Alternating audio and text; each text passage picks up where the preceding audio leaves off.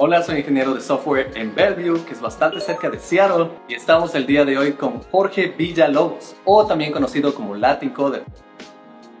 Um, bienvenido Jorge al, al, programa que tal vez es bienvenida para mí también porque tal vez salga en tu canal. No sé. Ajá, sí, sí, bueno, sí.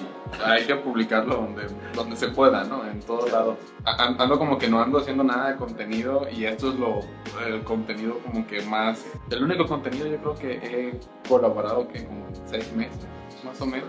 Ya, ya, se vienen más, por sí, ojalá. Esperemos que sí. Esperemos que dejes tu compañía en la que estás trabajando y te puedas enfocar más en YouTube. Porque la audiencia Oh my God. vamos a ver, vamos a ver, no sé.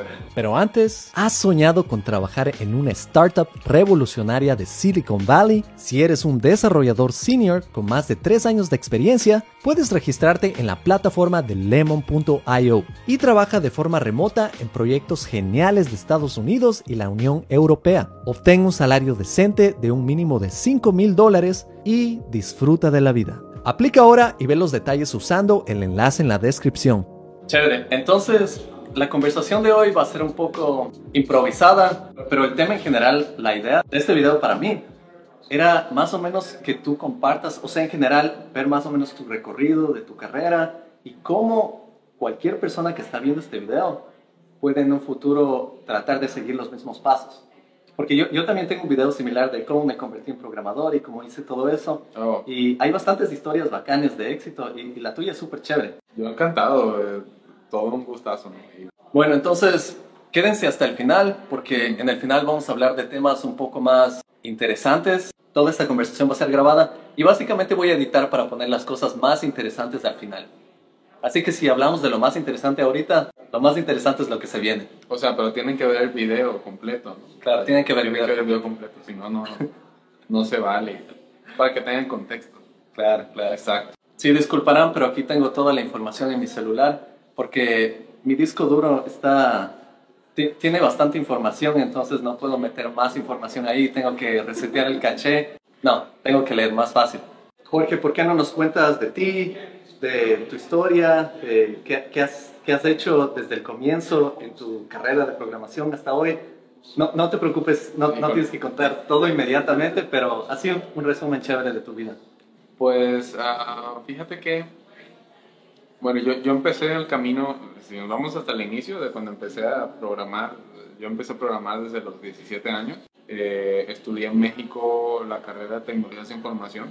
Y no, pues fíjate que pues eso, o sea, al menos el haber tomado esa carrera, como yo no sabía qué quería hacer eh, dentro del campo de, de tecnologías, pues sí, como que pude probar de varias, a ver, redes, no, no me gusta, electrónica no, no me gusta, programación, ok, ese sí, y va por ahí. Y pues yo salí de estudiar en 2011, en diciembre, y mi primer trabajo fue pues por allá en 2012, considero yo que empecé a trabajar. En enero de 2012 fue mi primer trabajo. ¿Qué edad tienes tú? 32. 32. Ya tengo que hacer Ah. matemáticas ahorita. Sí, Súper joven. Sí, no. Yo, yo no voy a revelar mi edad.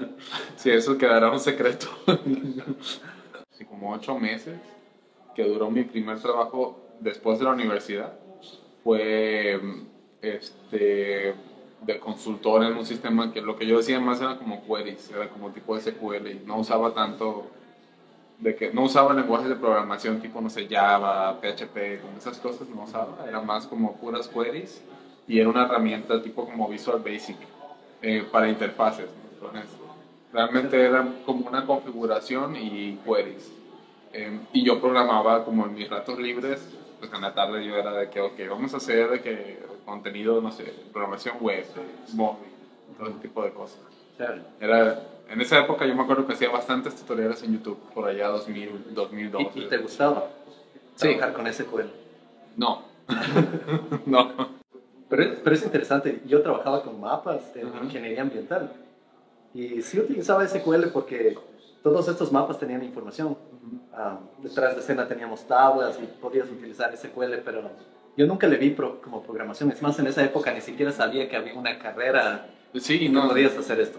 No, y, y- es que sí sirve, y sí sirve saber como de bases de datos, y de hecho hoy en día lo uso como parte del trabajo, y, y es una herramienta que yo creo que al menos, al menos yo la necesito para lo que hago. Pero trabajar solamente haciendo eso no. ¿Tú eres programador backend o frontend o full stack o DevOps? creo que yo me identifico más como backend. Más backend. Sí, como más backend. O sea, yo creo que he pasado por varias partes del stack.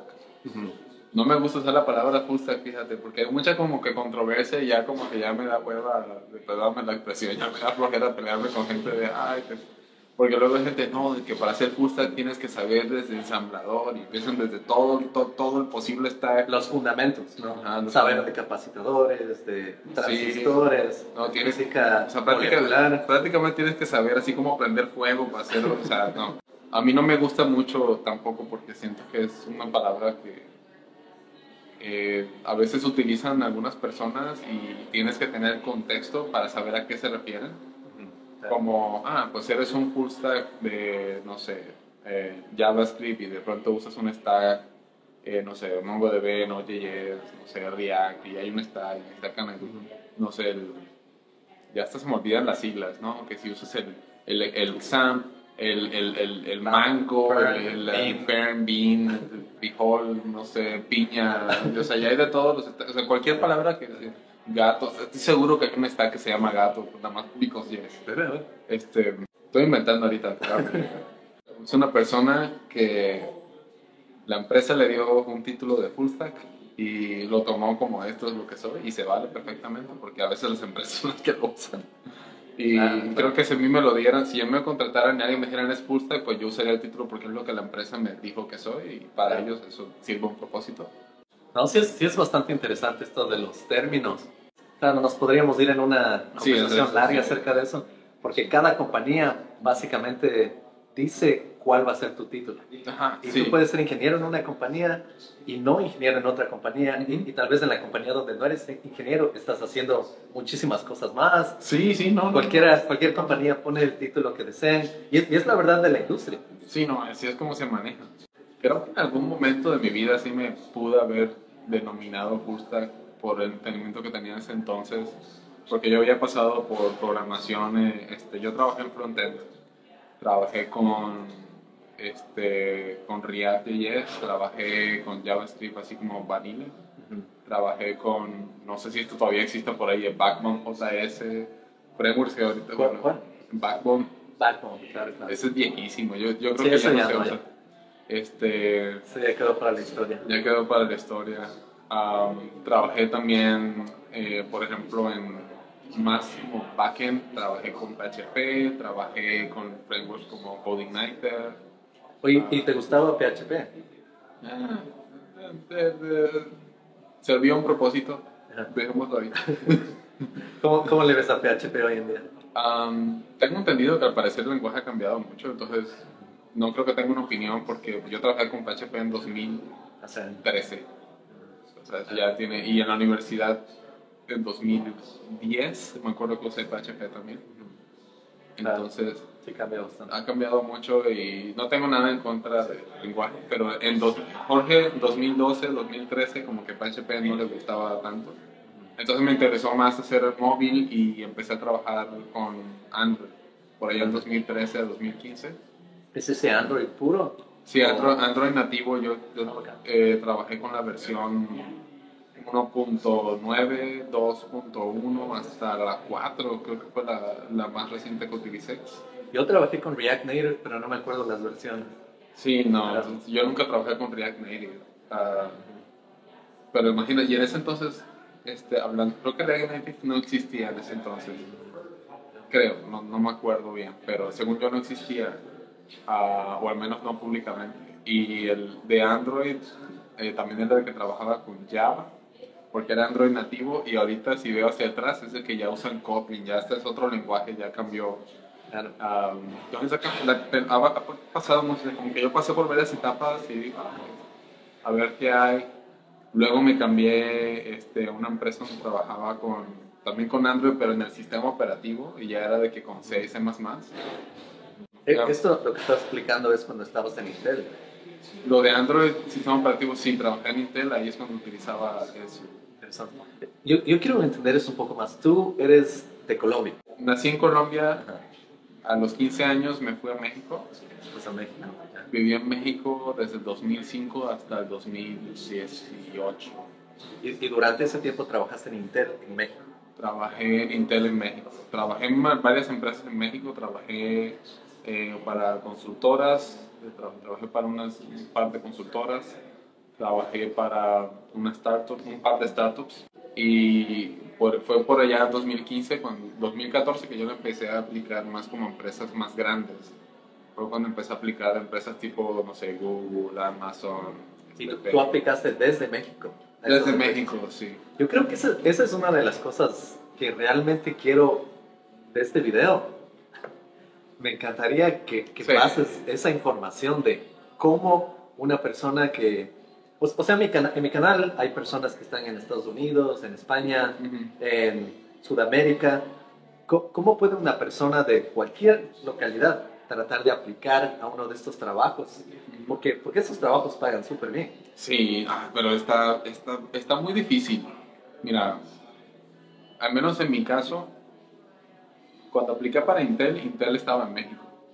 Yo había aplicado para tipo, no sé, también de que Google y Facebook y Amazon, este, pero en Estados Unidos, aplicando desde México. Y la tirada en esa época también de muchas personas era a lo mejor irte a Estados Unidos un tiempo, porque pues también eh, aquí es donde está la mayor concentración como de ese tipo de empresas y ese tipo de personas. Am, e incluso hoy en día, aunque ha cambiado con trabajo remoto, yo escucho historias de gente de que sí, pueden trabajar remotamente, pero yo no creo que hayan sido el 100% de las vacantes todavía. O sea, yo, por ejemplo, yo voy a la oficina todavía, o sea, después de pandemia. Lo siento mucho. Sí. Suena muy fácil cuando dices de que es que ya con trabajo remoto todo cambia. O sea, sí, sí, estoy de acuerdo, pero por implicaciones de taxes, de, de impuestos, de regulaciones, cosas que sinceramente están más allá de compresión, hay empresas que te van a decir, no, tú no puedes trabajar desde tal ubicación, porque nuestro negocio está localizado acá, entonces hay factores que bien puedo decirte que el mercado eso y la verdad no voy a saberlo expresar bien porque pues no es mi área. Pero lo que yo he visto es de que hay razones fuera de mi comprensión por las cuales no se va a poder hacer así nada. Sí, yo, Entonces- yo, yo tampoco sé todos los detalles, pero en, en cuestiones legales es, difícil, es difícil Es que difícil. una compañía trate de contratar a otras personas. A veces hay leyes que hasta dicen que tú no puedes contratar a menos que demuestres que no puedes encontrar una- ese talento sí eh, en tu localidad.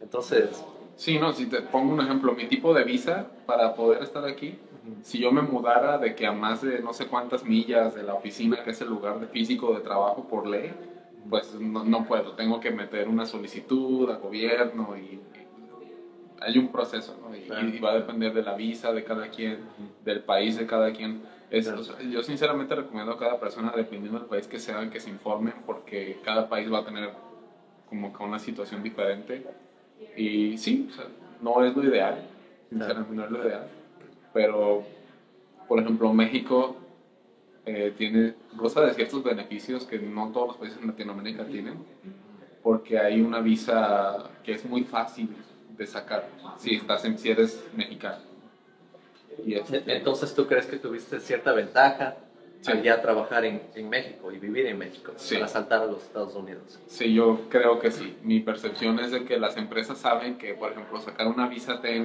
eh, para alguien mexicano es mucho más fácil que sacar, por ejemplo, una H1B para alguien de cualquier otro país en Latinoamérica. Porque la H1B es una lotería, hay un pool que si se llena, pues no pueden dársela a todo el mundo, entonces es más factor de riesgo, es más difícil contratar así. Y eso, pues sí, es injusto desde la perspectiva de que, oye, ¿por qué ellos sí y nosotros no? Eh, sí, o sea, es cierto, está eso, pero lamentablemente así es como funciona el, el mundo, ¿no? Claro, la, la conclusión es el mundo es injusto. Sí, Pero si se ponen las pilas y buscan la manera, van a poder llegar a, a esos puestos de trabajo. Pero no, no es fácil.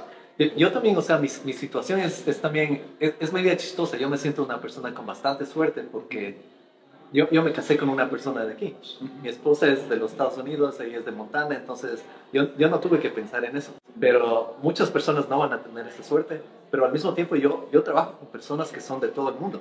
Entonces yo he visto cómo diferentes personas han llegado a trabajar en estas compañías y tienen excelentes sueldos y todo. Pero, pero también trato de decirle siempre a la audiencia que estos sueldos también a veces se acomodan de acuerdo a la realidad en la que vivimos y no es lo que parece en otros países. Sí, no. Que es interesante también. Sí, ni, ni empecemos a hablar de eso. Seguros médicos y todo eso aquí es un desastre. Pero bueno, por ejemplo, conocí a un muchacho eh, de, era de Perú o Ecuador, que vivió en México mucho tiempo, se naturalizó mexicano y le dieron, eh, le dieron una visa TN y pues ya no hubo problema porque pues es mexicano también.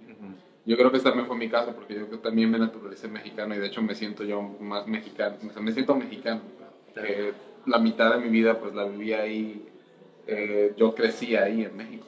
Hay otras personas de otros países, ya están aquí que conocí, que vienen de algún país que no tiene ese tipo de beneficio, pero a lo mejor estudian en Estados Unidos y estudian de que la maestría, entonces sacan una visa de estudio que es más fácil y ya siendo estudiantes sacan un permiso de trabajo que les dura no sé cuántos años. Entonces ya así es como consiguen trabajo y se quedan aquí y en ese tiempo aplican para, para una H1B, que es otro tipo de visa y también les funciona. Y otras personas consiguen el trabajo en la empresa en un país que no es Estados Unidos, que está súper genial, ¿no? Porque puedes aplicar, por ejemplo, a Canadá. Y van a Canadá, trabajan en, en Canadá un tiempo y después de un año piden su cambio a Estados Unidos o trabajan en Canadá o en la India o en Europa este, para la empresa, ¿no? Trabajan, no sé, para Amazon un año en el equipo de tal país y luego ya piden el cambio y se, se van. Esa es otra ruta por la cual pueden llegar. Y cada una tiene sus pros y sus contras. Por ejemplo, puede ser más fácil aplicar, digo, dependiendo de la persona. Nosotros yo creo que tenemos mucha suerte. Es un privilegio y una suerte, porque sé que las oportunidades a veces son más difíciles dependiendo de cuál sea, no sé, tu situación, tu país. Entonces es, o sea, es, es, complicado porque digo, yo no puedo imaginarme lo que pasa a alguna persona que dice, oye, pero es que llevo, no sé, tantos años, no conozco a nadie, o donde yo vivo no hay empresas así. y la verdad es que no vamos a tener todas las respuestas. Pero, digo, si hay algo en lo que podamos ayudar, digo, esas son las historias que yo he visto. O sea, el, mundo es complejo, eso ya sabemos, todas estas situaciones son complicadas. Muchas personas quieren llegar a trabajar en este tipo de trabajos y sería genial, pero claro, tienen que pasar las entrevistas, tienen que prepararse, ese, definitivamente es el primer paso.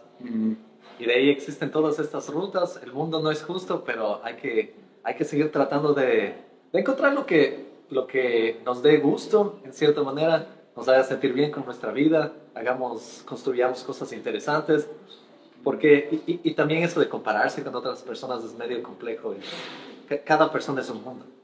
Digo, uno se compara con alguien y a lo mejor esa persona dice, este, oye, pues yo quiero tener el éxito que tal persona tiene. O quiero que me vaya como esa persona. Y, y eso puede ser una receta como para entrar en la depre porque, o sea, si está es real, ¿no? O sea, uno llega y se desmotiva. Yo me acuerdo que yo me desmotivaba cuando veía gente de que, no, es que ya conseguí el trabajo, no sé, me, que ves que tus compañeros se van para Google, para Facebook, para Amazon, para Microsoft y, consiguen de que así estas oportunidades y yo estaba así de que, ah, yo quisiera estar ahí, Y es más difícil cuando le empieza a pasar a la gente de tu círculo como social. Este, yo tengo un amigo que lo conozco desde la, desde la preparatoria este, de mis mejores amigos, ¿no? Y, y, siempre está la broma que me dice mi esposa, no, es que donde él va, tú te vas, ¿no? Eh, estábamos en México, eh, nos conocimos en una ciudad que se llama Tampico, eventualmente los dos llegamos a trabajar en Guadalajara, moviéndonos así en México, y luego eventualmente ahorita estamos los dos también aquí en, en el área que rodea Seattle, ¿no? Vamos y nos encontramos, ¿no? Pues sí, o entonces siempre tenemos ahí como una broma de que, ah, se andan persiguiendo. Pero Chévere. sí pasa. ¿Y, ¿Y dónde trabaja él? En Google. En Amazon. En Amazon. Chévere. Interesante. Sí. Oye, y tal vez cambiando un poco del de, tema en este momento. Ahorita tú estás en Microsoft. Sí. ¿Y qué, qué tal Microsoft? Súper bien. ¿Te gusta? sí, sí, creo que mi, estoy contento con mi equipo, la verdad. Este, ¿Y estás dos años ahí? Sí, ya llevo más, un poco más de dos, dos años, un par de meses. Estoy muy contento porque creo que caí en un equipo donde pude crecer bastante. Cuando trabajaba en Amazon, yo entré a Amazon como SDI1. Cuando me cambié a Microsoft, me cambié como SDI2 y ahorita ya soy senior. O sea, en Microsoft tuve la oportunidad de crecer a senior y este, yo le debo mucho pues, a mi equipo, a mi manager, que o sea, la verdad sí, sí muy buenos ¿no? para, para crecer. Me ha traído mucha oportunidad. Pero bueno, también diría que al menos siento que, o bueno, yo sí le he puesto como que mucho trabajo, como que sí me he enfocado mucho así en la carrera, en, en, digo, en subir de nivel, en estar como que realmente como que dominar varias áreas en el equipo en el que estoy. Y bueno, sí hay días donde digo, bueno, trabajo en esto, me enfoco, pero salgo de trabajar y digo, no, ya, ya no quiero nada que ver con tecnología. Siento que como que le pongo mi esfuerzo ahí, todo lo que tiene que ver en tech, pero también, creo que también es mucho la cultura, hay mucha cultura de, de que, este, de que tienes que, que cuidarte cuidar tu salud, de estar bien y Y me he dado cuenta, al menos para mí, de que, ok, si quiero estar, mantenerme saludable, no quemarme, nada de eso, tengo que poner mis horas. Yo lo que hago personalmente, pongo mis horas, trato de hacer un buen trabajo, pero después de eso ya, ya no, no, no, digo. Te vas a la casa a ver Netflix. No a ver Netflix precisamente, pero sí trato de tener otros hobbies ya sabes, pasar tiempo con la familia, no sé, con, con, mi esposa o, con mis perros, o, salir, salir más, disfrutar del verano, cosas así, ¿no? Salir de... No, totalmente. No, sí, de, de, broma digo lo de Netflix. Yo, yo sí me sé pasar, en mi tiempo libre es como que ah, quiero descansar la mente. Lo primero que hago es ir a ver televisión. Yo luego también, pero es que a veces hace como un vicio y luego digo, ay, es que quisiera leer más y no leo porque tengo una pila de libros que me he querido leer y, a veces no leo porque me paso viendo televisión. Pero, Pero no, sí, estoy tratando de dejar tanto televisión desde el año pasado, yo creo. Ha sido... Está bien. está bien, está excelente. No, yo también, es como a diario paso tal vez una, una media hora de televisión, pero e, ese momento es perfecto para desconectarme porque yo tengo, yo trabajo en doble jornada ahorita. Entonces Claro, me paso en Academia X, en YouTube y en Amazon. Ah, Entonces necesito ese espacio para descansar la mente. no, sé cómo le haces. No le hago bien, recién me pasó alguna cosa. Ya, ya te envío el vínculo al video. Porque bueno, tú igual has de saber también en Amazon, en Microsoft, Google, Facebook, no sé, todas esas empresas tienen de, el on-call, ¿no? Y tienes que trabajar en la noche si hay una emergencia y, y lo haces, ¿no? O sea, lo hacemos. oye, ¿te gusta el on-call? Mira, yo creo que decir que me gusta estar un... No, creo que... Creo que tendría un problema yo personalmente. Pero... Hay personas a las que les gusta. Hay personas que les gusta. O sea, el on trae cosas buenas. No me gusta parar a mitad de la noche. Eh, lo he tenido que hacer. La otra semana me paré a las 5 de la mañana en domingo. este, porque había una situación y ni modo. O sea, voy, lo hago, sé que hay que hacerlo pero y es parte de lo que estoy de acuerdo y, yo, y además es una vez cada como tres meses, cada dos meses, depende del equipo, ¿no? Y aprendes mucho. Esa situación te deja, yo creo que aprendes mucho y esa parte como que le veo valor. Pero sí, sí, idealmente si no me tuviera que levantar en la noche, la causa por eso sería lo ideal. Eso es mi opinión personal. es, es interesante porque yo antes de trabajar en Amazon trabajaba en una consultoría y en el proyecto en el que estábamos teníamos DevOps. Habían personas que hacían Onco. Pero, y, no teníamos muchos clientes, no era algo del nivel de Amazon. Entonces no tenían que preocuparse mucho. Y yo cuando entré a Amazon como que no, no pensaba en Onco. Dije, chévere, yo puedo hacer eso. Pero ahora es como solo el pensamiento de Onco, aprendes un montón. O sea, hay cosas bastante positivas. Pero a mí personalmente hoy en día siento que es como, sí, me ha afectado. al menos cuando tienes dos trabajos al mismo tiempo. No me digas. Y, te lanzan esa semana que, no duermes y, te, y te vienen los problemas a las 2 de la mañana. Sí, sí, es, pesado. Está difícil. Bien pesado. Está bien difícil, la verdad. O sea, a veces hay personas que no entienden eso, hay unas que sí. Yo siento que soy como una batería, ¿sabes? De que a veces llego que ya recargué batería, voy a un call y luego que yo siempre, después del un call, me tomo un día libre. Siempre. Excelente. Este, así de, o sea, tengo que... Porque pues, digo, estoy pensando, al fin de semana, a mí ya no me gusta salir tanto en fin de semana cuando estoy un call, porque siento que si suena la alarma tengo que responder. y sobre todo, por ejemplo, en mi caso que, al menos ya soy senior, tengo como el bias de, ok, si tengo que responder, tengo que solucionar lo que esté pasando. Y, y, como que me pongo esa presión y digo, no, prefiero no salir, no hacer nada, pero al día siguiente siempre me tomo un día libre. Porque, ah, Excelente. Sí. Buena idea. De hecho, yo, yo, yo estoy de vacaciones toda esta semana.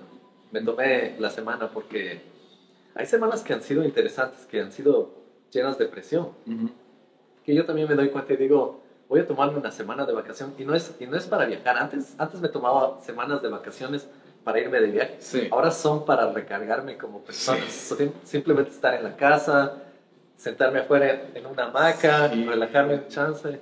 Sí, porque es que hasta viajar también tiene otro tipo de estrés, ¿sabes? Claro. requiere preparación. Requiere preparación, eso también es como esa energía mental que tienes que llegar y usar y a veces no tienes tiempo ni para eso. Claro pero bueno, es, digo, al final es de las cosas que tenemos.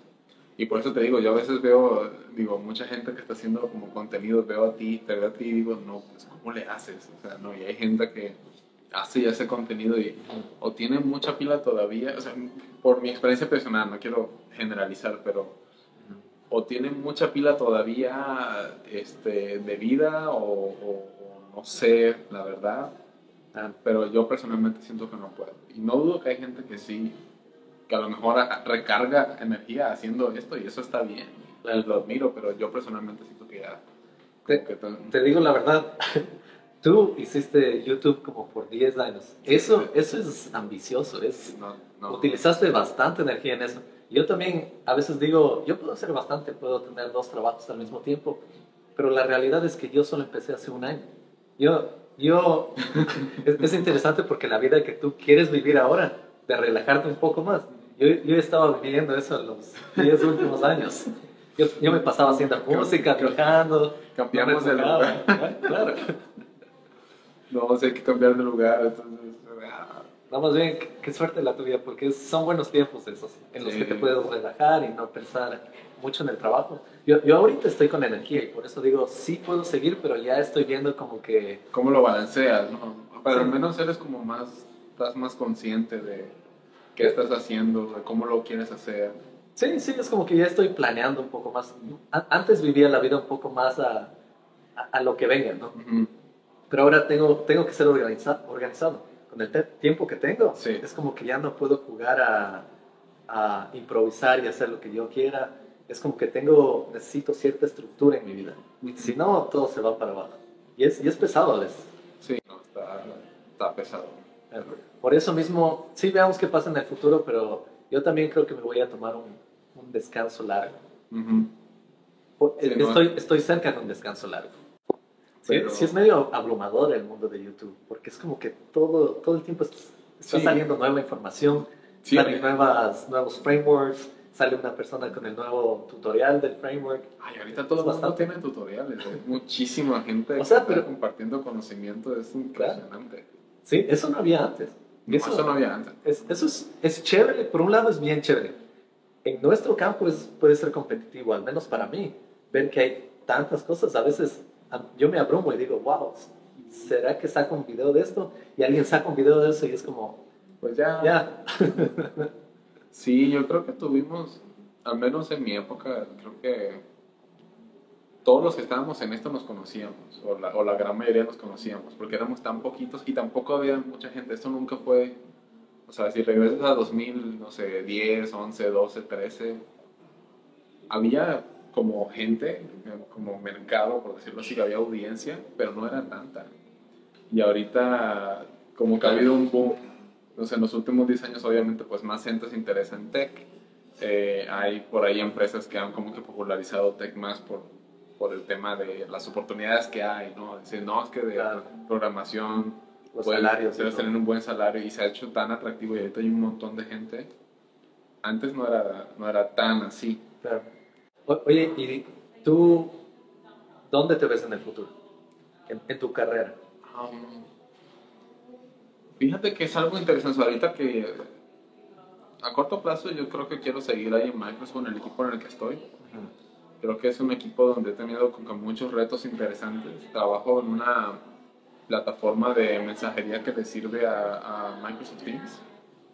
Y pues Microsoft Teams pues tiene un montón de usuarios, es un producto este, que tiene retos muy grandes de escalabilidad y yo quiero seguir ahí todavía un rato más. Um, estoy aprendiendo muchísimo. Más Tú- adelante... perdón, tú, tú estás trabajando en estos problemas de escalabilidad, Ah, sí. tomando decisiones ahí.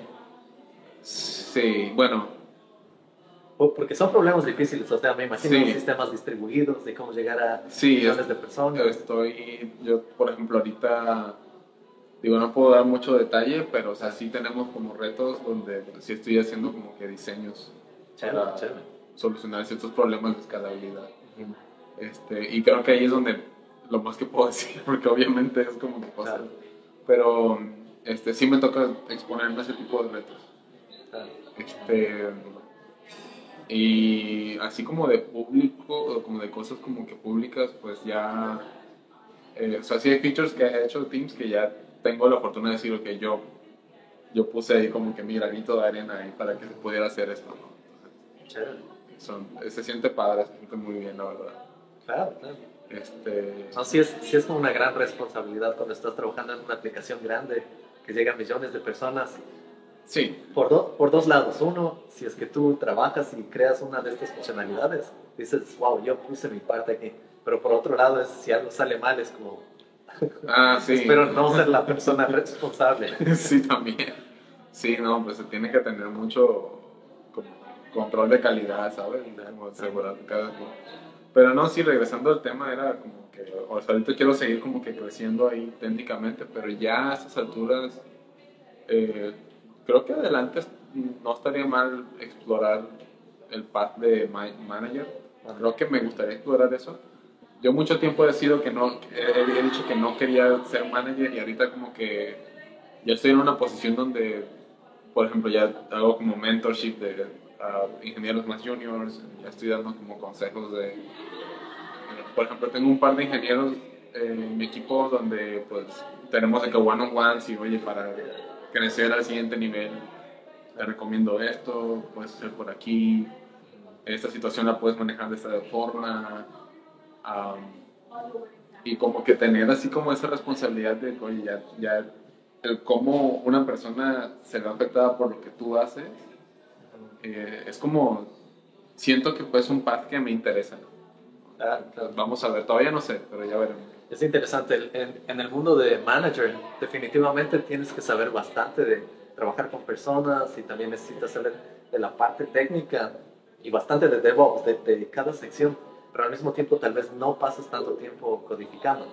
No, hay managers, yo he visto managers que codifican, pero yo creo que los mejores managers para mí, o sea, los, los engineering managers que son más, son más como people person y tienen background técnico, entienden exactamente por lo que estás pasando, entonces siento que eso ayuda a que empaticen de cierta forma.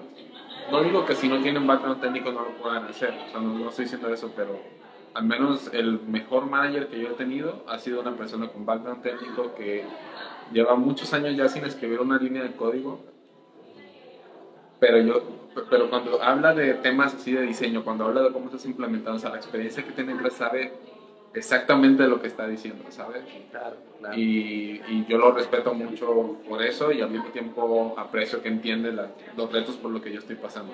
Ah, Este, eh, digo, ese es como que un, ese es como mi modelo a seguir a nivel personal. Claro que hay muchos tipos de manager, managers que sí se involucran en escribir código, y tienen otro estilo, hay diferentes estilos. No, se ve, se ve bien tu futuro. Ah, veamos. También me quiero retirar eventualmente, no sé, en la naturaleza o algo así.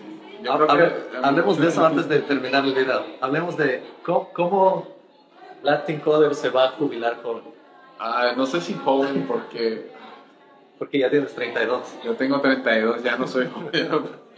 Este, pero yo creo que eventualmente, creo que sí dejaría esto, ¿sabes? Creo que sería como que, ok, hice lo que tenía que hacer. De- dejarías la programación totalmente. Yo creo que sí.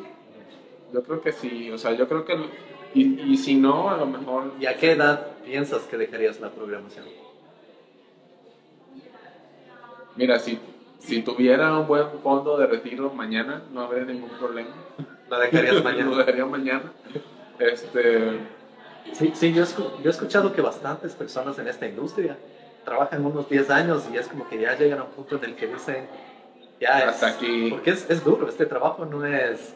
Por, por algo existen todos esos salarios. Sí, no, definitivamente. Este, yo creo que por eso también vería lo del manager, ¿no? Como para dejar código y ya. Más, más tranquilo. Ajá. No, más, no, no, no, tranquilo no. Yo he visto un manager, o sea, para empezar como que los managers, al menos cuando tienes on call en ese tipo de empresas, es- es- si eres manager es como que siempre estás on call. O sea, yo he visto managers que no duermen por el cómo se preocupan por las personas. Y, o sea, una vez hablé con uno y le dije, oye, work-life balance. Y me dijo, no me quieres preguntar work-life balance. Eh, ese manager en particular es, o sea, no hace igual código y así, pero si cualquiera de sus ingenieros todo el tiempo están en con con ayuda, él está ahí con ellos. Pero bueno, eh, eh, de, jubilarme, no sé, la verdad no sé. Eh, creo que no estoy listo para responder esa pregunta, no lo veo pasando pronto. Si pudiera mañana está bien, pero Claro, claro. es que todo está bien caro. Sí, lo interesante, yo, yo tengo algunos videos en mi canal de educación financiera y yo también he estado estudiando más acerca de ese mundo y aprendiendo de eso porque sí vale la pena para cualquier programador joven Sí. que, que entienda cómo funciona el dinero y para qué están trabajando, Por- porque es, es chévere cuando inicias en este campo, es como que estás emocionado y dices, quiero Sí. hacer esto porque me, me apasiona, me apasiona y sigues haciendo lo mismo por 10 años y después te das cuenta que Sí. tal vez no reuniste suficiente o pa- para jubilarte joven, Ajá. o para irte de vacaciones o lo que quiera que quieras hacer. Ajá, y, y entonces con eso es como que llegas a un momento y dices, oh, ¿qué, qué hice? ¿no? Porque pasas mucho tiempo enfocado en cómo crezco técnicamente, cómo hago esto, cómo hago lo otro, y de repente, oye, te enfocaste en tu plan de jubilación y es una conversación totalmente diferente, Claro, pero es bueno tenerlo en mente porque pues, uno nunca sabe, ¿no? claro, claro. Hay que estar centrado en ese tipo de cosas también. Claro. Digamos, yo no pensaba en el dinero para nada. Me iba viajando por el mundo, iba de mochilero, gastaba en lo que tenía que gastar. Es como que vivía una vida de cualquier ingreso que tenía, podía comprarme algo y la vida continuaba. Pero es, es interesante ya cuando llegas a cierta edad y dices, me hubiera gustado de joven guardar un poco de ese dinero, Ajá, invertir ese dinero, sí. dejarle crecer con el tiempo y así te jubilabas a los 40 años. y No Ajá. te dabas cuenta de eso. Y ahorita ya es de que, ay, a ver cómo nos alcanzamos. Pero- Aún teniendo un buen salario, yo, yo me siento así hoy en día, es como que tengo un buen salario y superficialmente se ve como que todo está perfecto porque tienes un buen salario, pero al mismo tiempo es como si hubiese tenido esta educación financiera de más joven, es como el, el valor del salario realmente no importa, lo, lo que vale es cómo utilizas el dinero, cómo lo Ajá. guardas, cómo lo utilizas. cómo te preparas a través del tiempo. Sí, definitivamente. O sea, eso es súper, súper importante. Claro. Es de los temas que no todo es programación. Toca enfocarse en esos temas también. Claro, claro. Para cerrar esto, para nuevos programadores que quieren trabajar en esta industria, en compañías grandes, ¿qué salarios esperan? ¿Qué salario espera un junior trabajando en una compañía como Microsoft, como Amazon, si es que logra trabajar en esas compañías? No, fíjate que no he revisado levels últimamente, que ha cambiado, pero yo creo que un junior recién egresado de la universidad, eh, si estás en una empresa así como top tier, eh, yo creo que lo mínimo que será 100, 120 mil dólares al año. en Estados Unidos. Lo mínimo así, recién egresado a la universidad. ¿Tienes idea de ese número en México o en Colombia? No. No, pero también creo que en México y en Colombia no hay tantas oportunidades en empresas tipo top, top tier. O sea, sí hay, sí hay Google México, sí hay Microsoft México, sí hay o sea, gente, no sé, en Colombia también. Pero siendo totalmente honestos, creo que no hay tantas vacantes como en Estados Unidos, o en Canadá. O en... Claro. ¿Y crees que estas compañías lleguen a crecer a un punto en que tengan oficinas en diferentes países y ofrecen estas oportunidades? Creo que algunas ya tienen. Intel, por ejemplo, cuando trabajé en Intel fue precisamente porque invirtió en una super oficina en, Guadalajara. En Guadalajara estaba Intel, estaba Oracle. y pues hay algunas empresas que pues sí están invirtiendo. Yo creo que posiblemente crezca más. Pero siento, siento yo que también el tema de la cultura, esto en como que las empresas tienen sus sedes, entonces dices, ah, pues Google y Facebook están en el área de Silicon Valley, como que ahí se concentran y van a estar ahí, y entonces siempre tratan de más gente en esa área. Y al final de cuentas, porque son empresas eh, americanas, pues, pues están, ahí es donde están, ¿no? Entonces va a haber más oportunidad ahí de cierta forma. Ah, pero no quiere decir que no se expandan, o sea, tienen, este tipo de empresas tienen oficinas también en otros países. No sé, la verdad, creo que siempre predecir o ver cómo va a estar la cosa, creo que es un volado porque hace 10 años te puedo haber dicho sí, seguramente en 10 años va a haber mucho más y creo que realmente no ha sido tanto. Digo, yo que he visto 10 años cómo ha ido la industria. Sí, sí esperarías que estas compañías estén mucho más en el mundo. Eh, sí van yo creo que sí van, tendrían presencia como que en otros países, pero no sé qué tan rápido, ¿sabes? No diría yo que al corto plazo.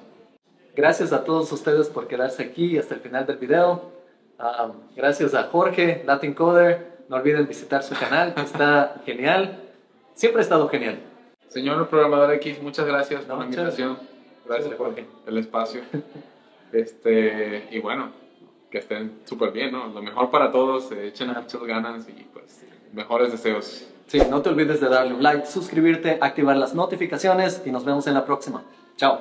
Chao.